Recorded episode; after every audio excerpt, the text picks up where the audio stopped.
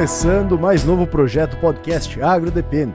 O agro depende essencial, com o intuito então de trazer de forma rápida e descontraída assuntos do agro, inclusive que já falamos em outros episódios. Nesse primeiro programa vamos falar um pouquinho então sobre adubação milho grão e silagem, que foi então o assunto que falamos no episódio 149 com participação aí do engenheiro agrônomo Fabiano Paganello. Antes de iniciarmos então, peço que nos avaliem uh, na sua plataforma de podcast nos sigam nas nossas redes sociais, participe do nosso grupo de Telegram e não esqueça de mandar esse e outros episódios para os seus amigos nos grupos que você participa.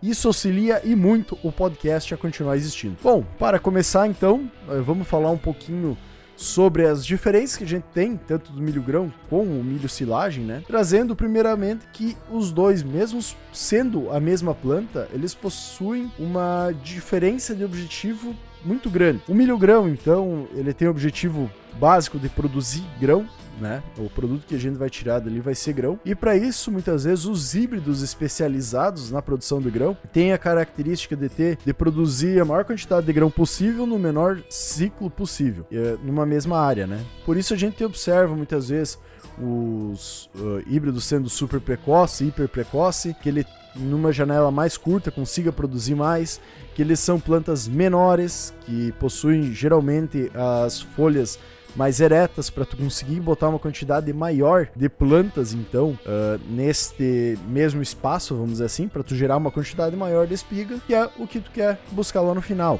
o grão né? Já para milho silagem os híbridos para silagem são diferentes a silagem o objetivo que a gente tem com eles já diz o nome né a gente quer silagem e o que que é a silagem é toda a parte aérea, vamos dizer assim, da, da planta, né? Então, tanto folha como quanto também a, a espiga e os grãos, que é picado e colocado dentro de um silo para servir de alimento animal. Como a gente quer toda a planta na maior qualidade bromatológica possível, temos a necessidade uh, então de um híbrido diferente consiga ter outras características. Uma delas é a questão de tempo que aquela planta vai ficar verde. Mesmo com a espiga já mais madura, vamos dizer assim, né, com o grão mais formado, ela tem uma necessidade de ficar por mais tempo verde. Para quê? Para facilitar a entrada da colheita desse híbrido para silagem. Diferente do milho grão, que a gente colhe ele seco, que pode ficar um tempo a mais muitas vezes na lavoura, o milho silagem tem uma janela dentro que precisa ser feito corte, senão a gente começa a perder folhas do bacheiro, a gente perde então uma quantidade dessa massa de silagem e qualidade bromatológica também, caso a gente não faça a colheita nessa janela. E por isso é importante híbridos que possibilitem essa janela maior. Além de também ser plantas mais altas, que possuam uma qualidade bromatológica, então uh, da palha e do grão, e a gente consiga colher tudo isso junto em grandes quantidades. Então, essas são as maiores diferenças entre esses dois. Mas ambos são milho. E a gente tem uh, uma questão básica muito importante para a produção deles. E, claro, tá ligado à época de plantio que tu vai colocar, a questão de chuvas né, do ambiente. Mas tem uma coisa que nós podemos uh, interferir, vamos dizer assim que é o solo. Dentro do solo, então a gente tem que ter um cuidado muito grande de primeiro a questão de não ter alumínio tóxico no, no solo, né? Então um pH adequado. Também não ter impedimentos físicos, uh, que seria a questão de uma compactação nesse solo. Né? Então, um solo descompactado, sem presença de alumínio tóxico, não só de 0 a 20 né, centímetros, na camada 0 a 20, mas tentar trabalhar também de 20 a 40 ou mais, que daí entra na parte de a gente utilizar um gesso, por exemplo. E além disso, ter os níveis adequados uh, de macro e micronutrientes, como uh, fósforo, potássio, uh, ter uma quantidade boa de matéria orgânica também, claro, mas os outros elementos, como enxofre, Uh, também a questão do molibdênio, do magnésio, a gente ter todos esses nutrientes equilibrados e equalizados, vamos dizer assim, possibilitando então que a gente consiga ter um, uma arrancada mais fácil, vamos dizer assim, disponibilizando o que a planta precisa para mostrar o seu potencial produtivo. A questão da agricultura de precisão pode auxiliar e muito para a gente ter essa tomada de decisão e ver o que, que precisa ser feito uh, lá nesse solo, né? E onde precisa ser feito, porque a gente sabe que os solos são muito heterogêneos. Eles não são iguais em toda a área da lavoura porque é a tua lavoura lá, né? Então tem essa necessidade de fazer agricultura de precisão que te dá uma possibilidade muitas vezes de gastar menos e ser mais assertivo. Então, uh, essa parte é muito importante da gente ressaltar também, que temos a possibilidade de, em anos principalmente como esse, errar menos, ainda mais com os preços altos que estão aí o, os fertilizantes. Uh, outra coisa que é imprescindível, né, é a questão da gente entender não só o que, que vai ser retirado, na questão se é grão ou se é silagem, mas também entender o que, que vai ser retirado do solo, uma extração e a exportação, por exemplo. A extração é tudo que a planta retira desse solo. Então ela retira para se formar, para desenvolver as folhas, uh, os frutos, né? Então to toda uh, tudo que a planta gasta para se desenvolver. E a exportação já é o que a gente retira desse solo porque muitas vezes, por exemplo, no milho grão, a gente está retirando só o grão e tem uma quantidade muito grande de fósforo, principalmente. Mas potássio, a maior parte dele vai estar tá presente uh, na planta, né? Então que vai acabar voltando para o solo e então tem-se uma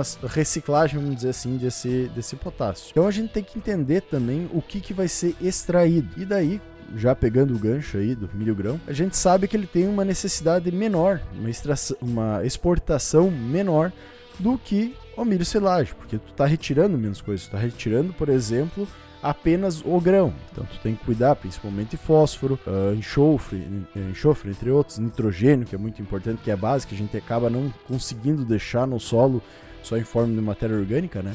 Mas que são coisas que a gente tem que cuidar para fazer essa adubação. Já quando a gente trabalha com milho silagem, a gente tem uma exportação muito maior principalmente de potássio, que a gente está retirando a planta inteira. Uh, algumas literaturas falam, falam que dá para equalizar, vamos dizer assim, a quantidade de necessidade de um para um, a quantidade de nitrogênio que a gente precisa para nessa exportação para a quantidade de potássio que o milho silagem precisa. Então, isso é muito grande e é o que a gente observa muitas vezes no campo que não é realizado, né? É retirada a silagem, é feita essa produção, é retirado muitos nutrientes do solo e a gente acaba entrando num desequilíbrio desse solo, uh, limitando a produção, primeiramente, né? Uh, limitando a produção dessa silagem, não produzindo tanto grão, não produzindo tanta uh, parte aérea também diminuindo a questão uh, da planta conseguir uh, segurar mais, ou, vamos dizer assim, aguentar mais uma silagem, aguentar mais a, a, as doenças também, e é algo que visualizamos bastante, porque temos muito essa característica de quem faz silagem, muitas vezes, além de fazer uma monocultura de silagem, que acaba não colocando nenhuma palhada de volta no solo, acaba não fazendo a adubação corretamente. Então a gente vai exaurindo esse solo e só retirando os mesmos nutrientes, estagnando assim a produção e muitas vezes uh, não pagando o investimento que estamos fazendo num híbrido ou algum, em alguma adubação que também não está conseguindo mostrar seu potencial e está indo para indo fora, vamos dizer assim, né? Uh, outra questão que é muito importante a gente ressaltar, depois de tudo isso ser feito, tudo isso que a gente falou até agora, é a questão do plantio direto, que está vindo cada vez mais forte e que era uma coisa que acontecia lá atrás e felizmente está voltando. Porque a gente está com, com, um aumento de preço constante que a gente tem, tá? E também as questões climáticas que estão cada vez mais complicadas. É imprescindível com que a gente consiga ter uma estabilidade maior e um aproveitamento melhor do que está no solo. Então aí entra a questão da gente conseguir trazer mais palha para esse sistema conseguir fazer uma rotação entre as culturas corretamente, para a gente uh, estimular que a microbiota do solo consiga crescer e ser mais diversificada, e assim as plantas também não, ter tanto, não terem tanto problema, por exemplo, com doenças, com pragas, porque tu está fazendo essa rotação. E também aumentar a questão de quantidade de raízes, aumentar a entrada de água, a menor uh, perda, vamos dizer assim, por insolação, né? O sol batendo direto no, uh, no solo e acabando uh, perdendo até alguns nutrientes, ou pior, é, pior ainda, te perder solo por escorrimento superficial e junto com isso levar a tua principal camada, a camada mais fértil que tu tem nesse solo. Então, vem tudo isso auxiliando aí para que a gente consiga entender melhor essa produção e também que a gente consiga aí desenvolver cada vez mais nosso agronegócio e ter mais resultado lá no campo. Certo, pessoal? Até a próxima!